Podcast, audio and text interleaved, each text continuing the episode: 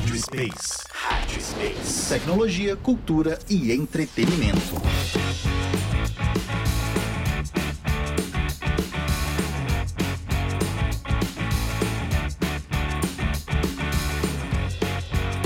E a gente está de volta agora com o bloco 2. A gente vai continuar nosso belo bate-papo sobre o futuro do trabalho na tecnologia. Eu estou aqui com as minhas colegas de bancadas de hoje, Ruby, Amanda e Érica. E a gente vai começar a discussão agora falando sobre algo que já passou, mas que marca a entrada do século 21 na tecnologia, que é o nosso distante bug do milênio. Alguma de vocês vivenciou isso? Eu, eu, queria dizer que eu tava lá, inclusive eu tive que fazer plantão na virada de 1999 para 2000 e nada aconteceu. Eu tava lá, eu vi com os meus próprios olhos.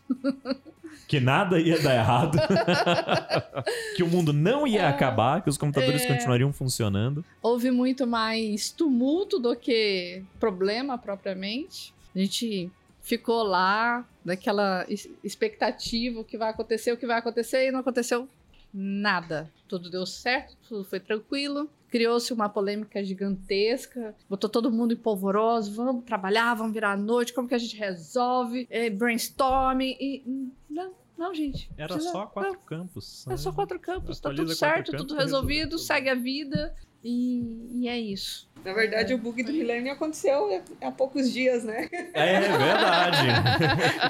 o grande bug do milênio foi agora, semana passada, que não tinha WhatsApp funcionando, Instagram funcionando, Facebook funcionando, as pessoas não sabiam usar o telefone. Né? Exatamente. Né? Usava o smartphone, mas não sabia mais ligar. Muitas pessoas se conheceram em casa. É. Famílias foram recompostas, as pessoas saíram do quarto, né? Se encontraram. Casamentos foram recompostos. Incrível como a gente viciou. E olha, vocês deram um gancho ótimo. Porque a gente aí já tem mais de meio século de idealização da internet né? E ela ganhou uma escala dentro do século XXI, principalmente, caiu nas graças de todo mundo. As novas gerações usam isso massivamente. A gente tem aí a primeira geração, que a gente já brincou até num podcast passado, a geração Alpha, que para mim a geração A é a última, de, de Armagedon, vai acabar com tudo. Eles nascem já digitais, eles não estão criando nada, eles já nasceram num universo que nós criamos, que ainda estamos criando, mas que eles já nascerão dentro disso. Eles vão pegar isso pronto, vão navegar dentro disso. Como é que vocês enxergam, a gente que vivenciou isso, né? Como é que vocês enxergam qual foi o papel da internet especificamente uh, no dia a dia hoje? Qual o impacto que ela teve nessas relações cotidianas? Quanto esta tecnologia mudou a nossa relação social? Quanto, quanto ela mudou no nosso, no nosso, no nosso cotidiano, no, no que a gente faz hoje? Eu sou da época que ainda ia na biblioteca, você tinha que esperar o livro ficar disponível para você fazer pesquisa. Eu paguei multa. É, comprava Barça, pagava caríssimo. É, Mas você não tem idade pra isso, tem, não, Érica. Cara, eu tenho, eu tenho Barça em casa como, como uma pequena lembrança. Eu era bem novinha, né? Época, né? Era o Google Tudo da você época. ia pesquisar na... Eu era bem novinha, mas... É, e, e foi assim... É, você, cara, para você fazer uma pesquisa, você tinha que se programar com seus pais, sair de casa, atravessar uma cidade para você ir na biblioteca da cidade, torcer para você chegar lá e o livro tá lá, não tá com ninguém. Às vezes você chegava lá e, e, o livro tava com alguém e você tinha que voltar e voltar e voltar e alguém pegou o livro e não devolveu, ficou para sempre, né? Enquanto você tava pagando multa lá, tinha alguém esperando pelo, mas é, era assim. E aí de repente a internet veio, discada, aquela barulheira, aquela coisa lenta, se colocava... Molden da US Robotics. Então aí você sai do, do, do livro, da pesquisa na biblioteca, para vai lá com muito custo na internet de escada, abre o Alta Vista, e, e, faz a sua pesquisa. E tem muita coisa que ainda não tinha, mas já era o máximo. Você não ter que sair de casa, não ter que pegar um ônibus para ir na biblioteca. Aquilo já era fantástico. E hoje, cara, tá mais evoluído ainda. Você carrega um mundo de informação no seu bolso. E é interessante ver isso porque muitas vezes a gente vê as pessoas carregando um mundo de conhecimento no bolso e usando apenas para fazer dancinha. Que é lasqueira. Eu acho que você está querendo fazer uma crítica ao TikTok. Não. Vou falar que eu tem- nunca não. usei esse aplicativo. também traz muita informação. Mas viu? tem muita informação. O Eu só pessoal tá vejo que- Eu só vejo o que rola no TikTok quando posta no Instagram. Mas o pessoal já está começando a aprender a usar o TikTok com outras informações. Então você É. já vê Já tem alguns vídeos. alguns vídeos, você vê médicos falando sobre coisas simples que você pode fazer em casa para você ter uma, uma, uma saúde melhor, para não ficar toda hora indo no, no consultório para fazer perguntas simples. Então, assim. É, é uma coisa fantástica você sair de um. Parece que era a época das cavernas. Quando a gente. Eu não me considero tão velha assim, mas Mas não somos, somos todos novinhos aqui. A, única pessoa velha desse programa não tá presente hoje. É o Danilo. então, a, enquanto, Danilo a é o Amanda, baby. enquanto Boomer. a Amanda tava falando aqui, tava vindo algumas lembranças na minha cabeça. É, eu cresci num, num vilarejo lá no, no Paraná, no sul do, do Brasil. É, devia ter umas 100 casas no máximo. E existiam dois duas linhas telefônicas para todo para toda toda a região, tanto cidade, o vilarejo, quanto interior, né? Uhum. Quanto para colônia. Eu, eu lembro quando a gente declarava a linha telefônica no Isso, era o preço de um renda. carro, né? Era, exato. Era Você caríssimo. Você entrava na fila pra conseguir uma. Isso. E meu pai tinha uma linha telefônica para minha Era investimento. infelicidade. Investimento. Ele era o rico da cidade. Ele né? era o rico da cidade. Posses. Uma pessoa de posses. Só que o que acontecia? É, os filhos dos vizinhos, dos amigos, iam morar fora, iam para São Paulo trabalhar, porque lá não tinha muita perspectiva de, de, de crescimento lá. Então as pessoas iam para fora trabalhar. E esses filhos ligavam aonde? Na casa do meu pai. Pra falar. para marcar uma hora com os pais deles para eles poderem ligar e eles ter essa, essa nossa na época já era uma evolução porque antigamente era só carta né nem telefone tinha e aí o que que acontecia não a Rúbia vai lá chamar e lá e aí eu nossa senhora eu, eu passava muita raiva porque eu tinha que correr de cachorro é, tinha tinha que passar em lugar onde que tem boi sabe correr de boi levar mas, nossa, Atravessar a ponte. atravessar a ponte, cair de bicicleta, me ralar tudo, pra levar recado, pra marcar horário. Não, eu não vou muito longe. É, eu lembro quando eu saí da casa dos meus pais pra morar sozinho a primeira vez. Eu tava com 14 anos, isso foi em 97. Em 1997, pra onde eu fui estudar, o lugar só tinha um telefone também. E aí eu tinha que ir lá marcar o o meu horário pra ligar. Aí eu ligava a cobrar E no telefone lá de casa pra falar com meu pai, falar com minha mãe. E, e a gente tá falando de 97, gente. Foi, foi, É, foi tem- ontem, foi praticamente. ontem, exatamente. E Foi se você ontem. vê hoje, né? Hoje você nem quer falar mais, você só manda um WhatsApp ali. Não, hoje as pessoas mensagem. pedem pra você ter uma linha de telefone, te dão uma ligação de graça, te dão um pacote de dados quase de graça. É, eu, eu pego o pacote com telefone, internet e TV a cabo. O que que eu uso? Hum. Internet. Nem instalei o telefone. É, eu tenho, o meu pacote também tem isso, eu tenho o telefone fixo lá, não tenho mais aparelho, mas ele tá porque no combo fica mais barato. Fica mais barato, Mas, pra- exatamente. mas isso é uma coisa bem interessante, porque veja bem, a gente já vive essa mudança de usar pacote de dados já tem alguns anos, certo? Já, Mas já em algumas áreas da sociedade, quando você vai fazer um, um cadastro, o pessoal ainda insiste que você tem que ter um telefone fixo. Aí voltamos a que a gente falou no bloco 1. A gente digitalizou algumas, alguns costumes, a gente não fez nenhuma transformação digital. Porque lá no cadastro original, em 1980, você tinha que colocar um número fixo porque era a única coisa que existia. E o campo ficou no cadastro. Eu só digitalizei aquele cadastro. É verdade. Exatamente, ele tá lá. E é campo obrigatório, né? E ele tem a crença limitante de que ele te dando um telefone fixo, ele vai ficar mais fácil pra ele te localizar, digamos assim, né? É, eu, eu, eu, eu lembro que teve uma época quando eu fiz o combo, logo, muitos anos atrás, que eu dava o número do telefone fixo. Não tinha mais aparelho, cara. Eu devia tentar ligar. Quisesse, não ia achar ninguém em casa. E há um tempo atrás a gente conseguia memorizar até 50 números de telefone, né? Nossa. Hoje e a, secreta- eu não e a secretária marido, eletrônica? gente. Eu Mas- achei essa semana lá em casa uma agenda eletrônica. Nossa. Tem Aí aquela você tinha que agenda eletrônica. as- as Na caixinha, novinha. Nunca foi usada. A agenda, eu lembro que eu queria uma quando eu era mais novo. Eu queria ter Isso- uma agenda eletrônica. e- Isso é uma coisa, é é uma, uma outra forma de ver a- o impacto da tecnologia na nossa vida. é que hoje a gente tem a possibilidade de olhar para outras coisas, ampliar mais a mente. Porque a gente assim, quem hoje grava número de celular? Eu não preciso mais ocupar espaço na minha memória com os telefones das pessoas que eu gosto, eles estão todos ali. Eu não preciso mais é, é, guardar um espaço na minha casa para guardar os álbuns de fotografia, porque eles estão todos ali. Eles andam comigo.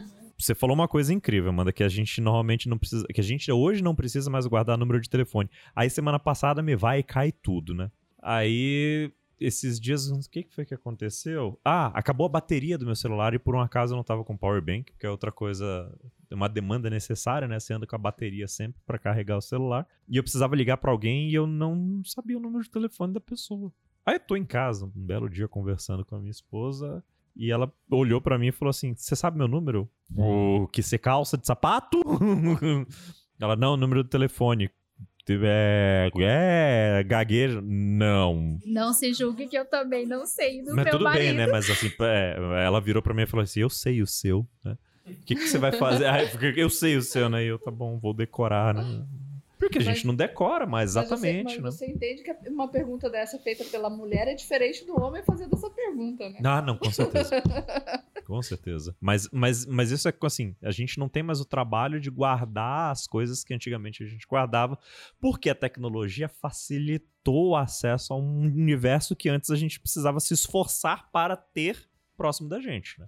Isso, isso sem sombra de dúvida. A internet, a gente fala isso, inclusive, eu, eu costumo falar isso muito sobre inovação, sobre tecnologia.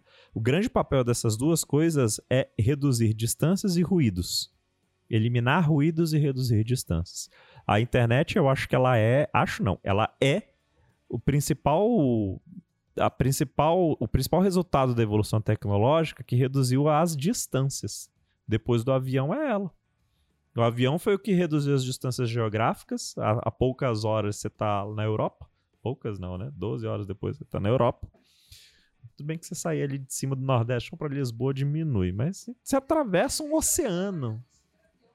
É, não, supersônico até veio, mas não, né, não aguentou ali, quebrou. Mas a gente, a gente reduziu as distâncias geográficas com, a, com o avião em pouca, a poucas horas.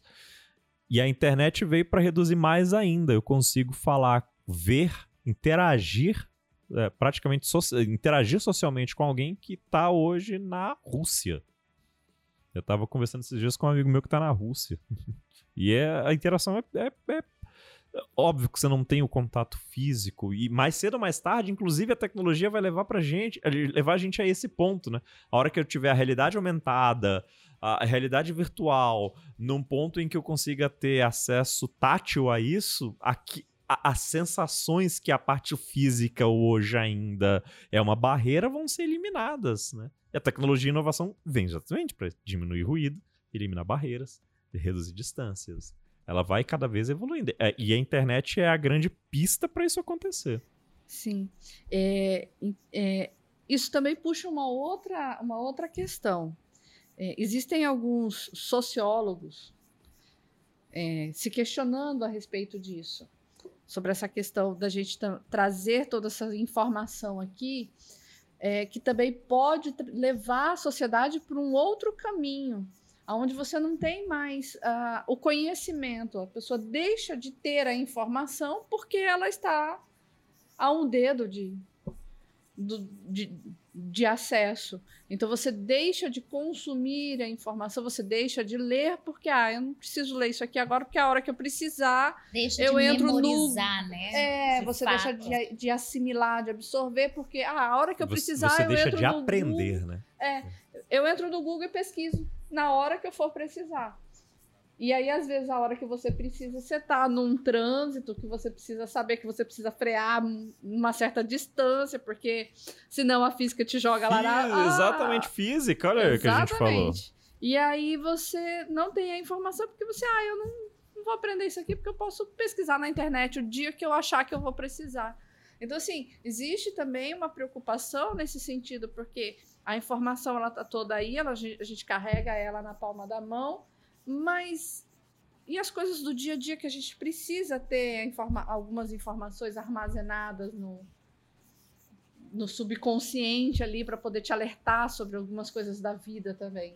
É, se você não aprender determinadas coisas, você não vai ter como usar e reagir a certas, a certas intempéries que vão acontecer. Isso, isso é muito discutido realmente. Se a gente olha para o modelo, e aí a gente volta ao que a gente estava falando no bloco 1, né? Sobre o modelo educacional e as coisas que a gente precisa aprender que é justamente isso, né? Você deixa de aprender, mas você vai no Google. Isso que você falou, Amanda, é um termo que já é muito, muito conhecido, já é estudado, que é o Google Effect, que é a ordem da, neurolo... da ordem neurológica humana já mudou. Antes, antigamente eu retinha informação e buscava isso dentro de mim, na minha cabeça, naquilo que eu aprendi para conseguir responder. E aí o efeito Google já é conhecido também como efeito amnésia, retrata a tendência que a gente tem das pessoas não lembrarem e facilmente encontrar essa informação na internet. Peraí, o que, que é isso? Não sei, deixa no Google. E aí você lê alguma coisa muito rápido, muito superficial, não entende, não consegue aprofundar e as discussões e a construção do conhecimento, a evolução da tecnologia, é, o cotidiano da sociedade, as interações sociais acabam tendo uma liquidez, e aí eu vou usar Bauman, né, eu copiar a liquidez do Bauman, elas começam a acontecer porque a gente está se viciando nesse círculo. Mas aí eu faço uma ponderação. Talvez isso não seja o efeito da tecnologia e o efeito da internet. Isso é, na verdade, uma consequência da forma como a gente usa esses mecanismos. Porque esses mecanismos são só ferramentas, é a gente que tem que fazer o uso certo ou errado, né? A gente acaba adquirindo conhecimentos rasos, né? É, eu mesmo, eu já fiz curso de terapia holística, já, já fiz curso de química, já fiz vários cursos online, porque a informação estava ali e alguma coisa ali me chamou a atenção. Vou fazer esse aqui E eu agora. vou lá, vou fazer, eu quero, quero saber como que é. Só que eu não tenho um conhecimento profundo nisso. Mas essa curiosidade de aprender é bom e quando você tem o acesso à informação. O problema do efeito Google é quando você não tem a curiosidade. Alguém te pergunta e você simplesmente não sabe. Deixa eu ir no Google. Você não sabe nem o que a pessoa está falando. É diferente de você saber o que, que é e tentar aprofundar um pouco a resposta, porque você esqueceu, que nem a gente aqui. Acabamos de esquecer um nome e vai lá descobrir o que, que é. Agora, quando você não sabe, a pessoa pergunta, ah, eu não sei. Aí você olha pro lado, o cara tá no celular assim. Ah, agora eu já vi, é tal coisa, tal coisa, tal coisa. O que, que é tal coisa? Não faço ideia, mas está no Google. Você perde tudo isso. Você ter a curiosidade, falar, vou acessar a informação, vou usar aqui. Eu tenho um conhecimento, entre aspas, raso, como você falou, é o perfil de pessoa que a gente chama de generalista. Você pode até não aprofundar e ser um especialista em algum item, mas você tem conhecimento e consegue dialogar com aquilo ali naquele universo, né? A problemática do efeito Google é você não conseguir dialogar. Você depende depende dele para manter uma, uma conversa. E aí, e isso é um problema. Mas é o que, eu, o que a gente estava falando. Isso é um problema não por conta da internet, não por conta do Google, não por conta da tecnologia. Porque todos esses caras são ferramentas. É a gente, enquanto cultura, que está fazendo a utilização talvez da forma mais menos eficaz da ferramenta. Será que, será que é aí que mora a, a, a, talvez o, a, o que vai mudar na próxima geração, ou como a tecnologia vai impactar, ou como é que a gente vai usar isso no futuro, né? talvez, talvez seja, seja esse o ponto mais crítico para as próximas gerações, né? O uso da ferramenta e não a ferramenta em si, né? Talvez nós estejamos um pouco perdidos, né? Não saber o que fazer com tanta informação, Isso. com tanta coisa. A gente é uma geração intermediária, é uma geração de vácuo, né? A gente pegou um mundo que não tinha isso, a gente criou um mundo com isso e a gente está entregando o mundo pronto para uma geração. Talvez a próxima é que vai falar assim: opa, peraí, você me deu um martelo? Cara, martelo é para pregar prego. A gente não tinha nem o prego nem o martelo, inventou os dois e tá olhando um pro outro. Eu acho que dá para fazer alguma coisa com isso. O outro já vai chegar e falar assim: amigo, martelo e prego, chá comigo, ó, pau. E nós ainda estamos perdidos, né? Talvez, talvez essa seja a grande diferença entre a gente, a nossa geração e a próxima geração com o uso da, tecno da tecnologia eles já nascerão embarcados nisso, né? E aí deixa eu fazer um gancho aqui, já que a gente está falando dessa coisa de computação, tecnologia, próximas gerações. Uma das coisas que a gente tem escutado muito, que são temas recorrentes e que eu acho que vão cair exatamente pra, na mão dessa próxima geração, e a gente escuta nos jornais, são term, termos populares, né? Programação, inteligência artificial, big data, chatbot, cibersegurança. Isso tá comum. Roda, a gente escuta, tá todo mundo falando. E aí eu acho que algumas coisas, para algumas pessoas, passam a, a, a, a, ser curiosidades. Por exemplo, Será que a programação é a nova alfabetização? O que, que vocês acham? Será que a programação. A gente, inclusive, falou isso no bloco 1, né? Que a gente está vendo escolas aí que já estão introduzindo isso como matéria no dia a dia dos alunos do ensino fundamental. Será que isso é a nova alfabetização? Será que vai ser mais importante eu aprender ou ter noção do que é programar do que interpretar um texto? É, por, por exemplo, né, no universo que a gente está falando aqui de muito conteúdo, de muita informação disponível, a gente não deveria, de repente, aprender ou ter uma matéria de interpretação de dados do mesmo jeito que a gente teve interpretação de texto na escola? Porque eu tenho o texto escrito, mas eu preciso entender o que é aquilo, o contexto que ele se encaixa, o que ele quer transmitir. Quando a gente fala de dados, que é o mundo que a gente vive hoje sendo gerado pela internet, pela tecnologia, será que a gente não vai precisar inserir uma disciplina de interpretação de dados também? Além de falar que hoje em dia dados são tudo, né? É, já existem pesquisas que eles fazem a coleta de informações é, para criar banco de dados e banco de dados que valem milhões. Então, assim, é o futuro, né? E, então, assim, muitas profissões vão estar voltadas diretamente para isso também voltando naquela questão de futuro do ser humano daqui a um certo tempo, existem muitos estudos que falam que a nossa capacidade de processamento, por conta de tantas informações que a gente vem recebendo, vai triplicar, quadriplicar, digamos assim.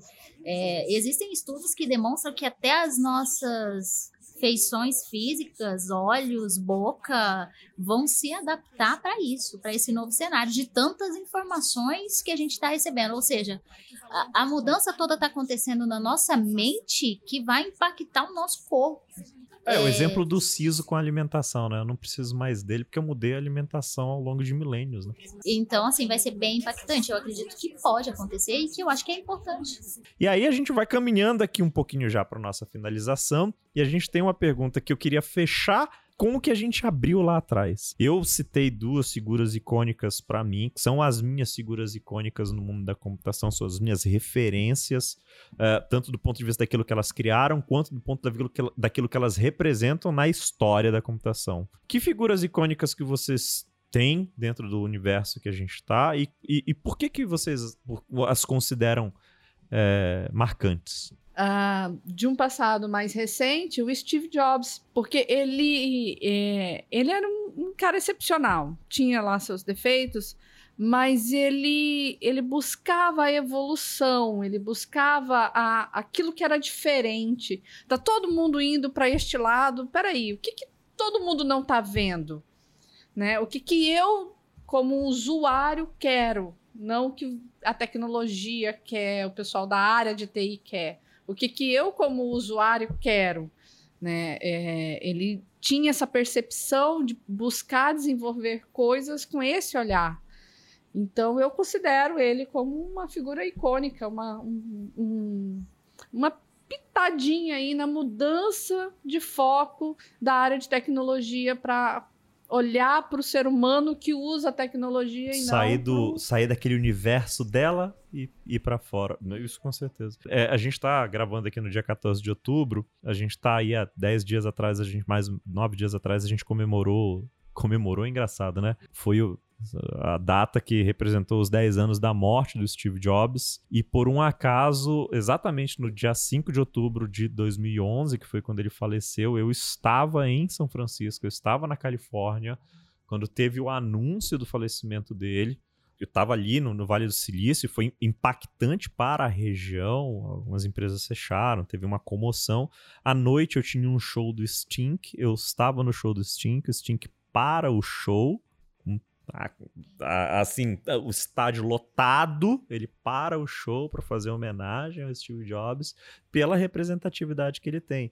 É, hoje, hoje a gente fala de, alguns, de algumas pessoas que representaram muito para a computação há 50, 60 anos atrás, mas daqui a 100 anos, com certeza, o nome dele vai estar tá entre essas referências, né? Bom, eu tenho aqui uma figura meio que histórica que é quero trazer uma figura histórica do passado e contextualizar também com uma figura do, do presente, basicamente quase igual a Amanda fez, também trouxe uma figura bem recente. Almirante Grace, né, a vovó Cobol, pelo pelo fato, né, de ser a primeira mulher que programou o primeiro computador digital de larga escala.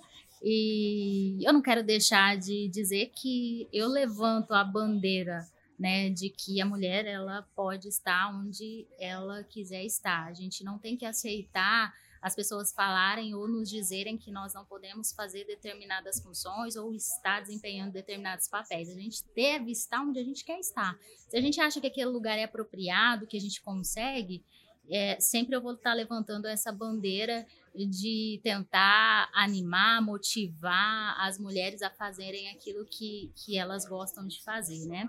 E a segunda figura é a Luísa Helena Trajano, que eu já, eu já tinha já separado ela como uma figura histórica, é uma pessoa que eu venho admirando. Ela é não está relacionada diretamente na parte de computação, mas ela trouxe uma mudança, uma transformação digital, igual o Wander falou, acho que no início do podcast, acho que você fez até um comentário sobre uma mudança de transformação do e-commerce, né, que é no varejo. Então, assim, de certa forma, ela usou a tecnologia para trazer uma inovação para o mercado.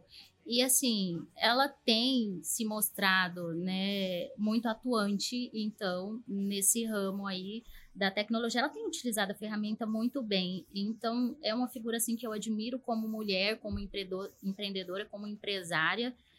E, então, eu quis trazer essa figura.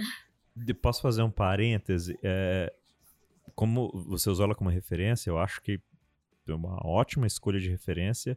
E um ponto que você citou que mostra como, como o porquê que ela é uma referência. No momento de transição do Magazine Luiza, do modelo que ele tinha de lojas físicas para uma Pra, que ela sabia que o caminho não era mais esse, que o caminho teria que ser digital e que ela precisava delegar isso para uma outra geração que não era a dela, ela monta a trilha, ela prepara, ela deixa alguém pronto, sai fala assim: toca porque aqui agora é seu.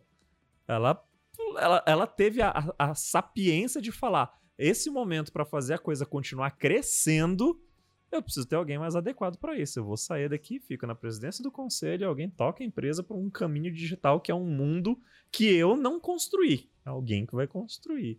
Isso mostra o quanto ela é importante e relevante, inclusive, dentro, dentro do universo, no universo do, do, do, do e-commerce brasileiro.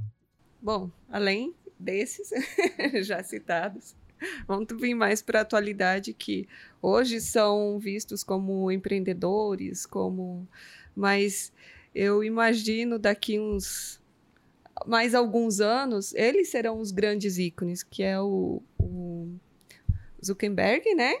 Facebook. Do Facebook. Corporações Facebook. Isso. E o Bill Gates, eu não posso esquecer do Bill Gates de jeito nenhum, porque tudo que, desde que eu entrei nessa, nessa área, é, ele sempre foi uma referência para a área da computação. Então. Bill Gates, ele é. A gente pode, pode falar que duas grandes marcas são responsáveis por ter feito a computação explodir nas casas das pessoas. Bill Gates pela criação do Windows e ter popularizado, ou ter tornado a facilidade de usar uma, uma, uma máquina que foi desenvolvida para um mundo corporativo, para ela ser levada para o universo pessoal. É, a Apple, apesar de ter construído o computador pessoal, né, ter, ter a marca da construção do computador pessoal, é, se não fosse a Dell, a gente não teria a escala do computador pessoal dentro de casa a valores acessíveis, rodando o Windows que o Bill Gates foi lá e teve a, a, foi o visionário de fazer isso. E hoje a gente vê até ele saindo da, da, do grupo, né, saindo da Microsoft, as ações que ele tem de desenvolver, de continuar criando, produzindo outras coisas que gerem impacto no futuro. Ele com certeza daqui a alguns anos vai vai estar tá no mesmo patamar que outros nomes que a gente hoje cita como referência histórica. Santos Dumont, né? Exato, Santos Dumont, que na época também a gente estava lá com bilhetes, hoje é uma referência Isaac histórica Newton, né? Então eu imagino que daqui a alguns anos eles com serão, estarão no mesmo nível. Eu, eu, eu acredito de... piamente. Ele, ele teve um impacto muito grande e, e a história há de colocá-lo no, no lugar correto, né? no patamar correto. Bom, e a gente vai finalizando o nosso bate-papo. Acho que foi uma conversa muito bacana, muito inspiradora. Eu espero que vocês tenham gostado que vocês tenham aproveitado, que vocês tenham entendido as possibilidades e oportunidades que o setor, que a revolução computacional trouxe para a gente, trouxe para o nosso dia a dia, trouxe para nossa vida, que ela faz isso hoje no nosso impacto, não só naquela na carreira profissional que todo mundo que está aqui acabou escolhendo, mas o quanto isso impacta nas pessoas que estão ao nosso redor, quanto isso evolui a vida de outras pessoas, quanto a gente está fazendo com que outras áreas consigam alavancar, consigam estar tá em outros patamares usando aquilo que a gente está criando. Eu acho que isso é muito legal, é muito bacana. E para a gente fechar, para as nossas dicas culturais, e a gente vai deixar aqui nossas maravilhosas dicas culturais que já são marca deste podcast. Deve ter umas duas, três pessoas que escutam a parte das dicas e assistem, né? Mas a gente sempre deixa. E a gente pergunta aí, vamos lá, o que, que vocês trouxeram de dica cultural? Livro, filme, série, viagem, canal do YouTube? O que, que vocês quiserem falar? O que, que vocês deixam de dica para os nossos ouvintes? Eu vou deixar uma dica de um livro muito interessante aí para os nossos ouvintes, né? É, foi, foi, muito falado também nessa nova era, nesse novo tempo que a gente está vivenciando, sobre as competências essenciais, né? Para se trilhar esses novos tempos. E agora a gente está entrando também no novo conceito de indústria 5.0, onde falam muito sobre humanização. A gente passou pela pela, pelo conceito 4.0 e que era de buscar agilidade e ultrapassar os limites, né, garantir é, permanecer no mercado e agora a gente busca uma parte mais humanizada, que é o livro Soft Skills. É um livro muito bom da Lucedine Antunes, é um best-seller ele e e ele vai ajudar aí, vai falar sobre flexibilidade, criatividade, capacidade de trabalhar em, em equipe, empatia, que os profissionais de tecnologia, eles não podem deixar de lado é, essas habilidades. Mesmo que a gente trabalhe aí é, com computação, algo que leve a gente aí, principalmente nesse momento que a gente está vivendo de pós-pandemia, que é o home office, ficar em casa e tal, a gente não pode deixar de lado essas soft skills de inteligência emocional, flexibilidade com as pessoas. A gente tem que sempre continuar estudando um pouquinho, lendo alguma coisa sobre isso para tentar aí administrar no nosso dia a dia é, para quem gosta de entender como as coisas eram, né, antes de tudo, dessa facilidade toda para entender por que, que a gente chegou até aqui, então tem algumas, algumas opções que traz. É, o Jogo da Imitação é um filme excelente, muito, muito bem interpretado pelo Cumberbatch. Tem também. Benedict Cumberbatch. Ah, que nome, nome bonito de é. falar, né? Benedict Cumberbatch. Tá. bonito, bonito. Uh, Queria ter tem... a criatividade de dar um nome para alguém assim que fosse tão sonora, so, sonoramente agradável. Ou diferente, mínimo. Tem, tem, também o filme As Estrelas, é, Estrelas Além do Tempo, que fala a verdadeira história das cientistas negras ah, da NASA. É muito bom esse filme. Que é excelente também. Bom, eu tô lendo um livro agora que está sendo mais uma aula, né? Um curso, do que apenas uma leitura, que é o treinamento de equipes ágeis para o pessoal que é da área ali. Um livro muito interessante. É... Ele ensina você a trabalhar como se você fosse um coach, sabe? levando em consideração a parte humana e não só a produtividade em si, né? E juntando as duas os dois lados, ele traz um conhecimento muito bom. E eu recomendo esse livro aqui. Do outro lado, mais pessoal, eu gosto muito de ler sobre espiritualidade, a nova, a nova era, a nova geração, o despertar da consciência. Essa parte, então, eu gosto muito, me faz muito bem isso e assim, eu aconselho se alguém sentir vontade, vai fundo ler Acho muito legal. Muitos estudos bons no, ali nos anos 60 que estão retornando agora, inclusive, sobre a uh, expansão da consciência. Exatamente. Ufologia, você junta as duas coisas, aí você viaja, fica triloco, mas é muito legal. É, é eu gosto. É, é verdade. É eu gosto, me julguem, mas eu gosto. Não estamos aqui para julgar, não é objetivo desse podcast. Todo mundo pode falar o que quiser aqui. Ah, tá Pode? Tudo, liber- tudo liberado. Pode? Tá Pode. liberado? Tá liberado, tá tudo Eu aqui é- é tudo liberado.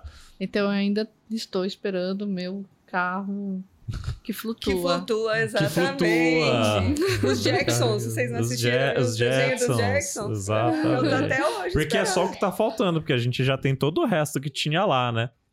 Até o, até o cachorro daqui a pouco vai ter já. Esses dias eu vi um, eu queria um igual. anteninha, né? O rabo É, anteninha. exatamente, gente. Isso é.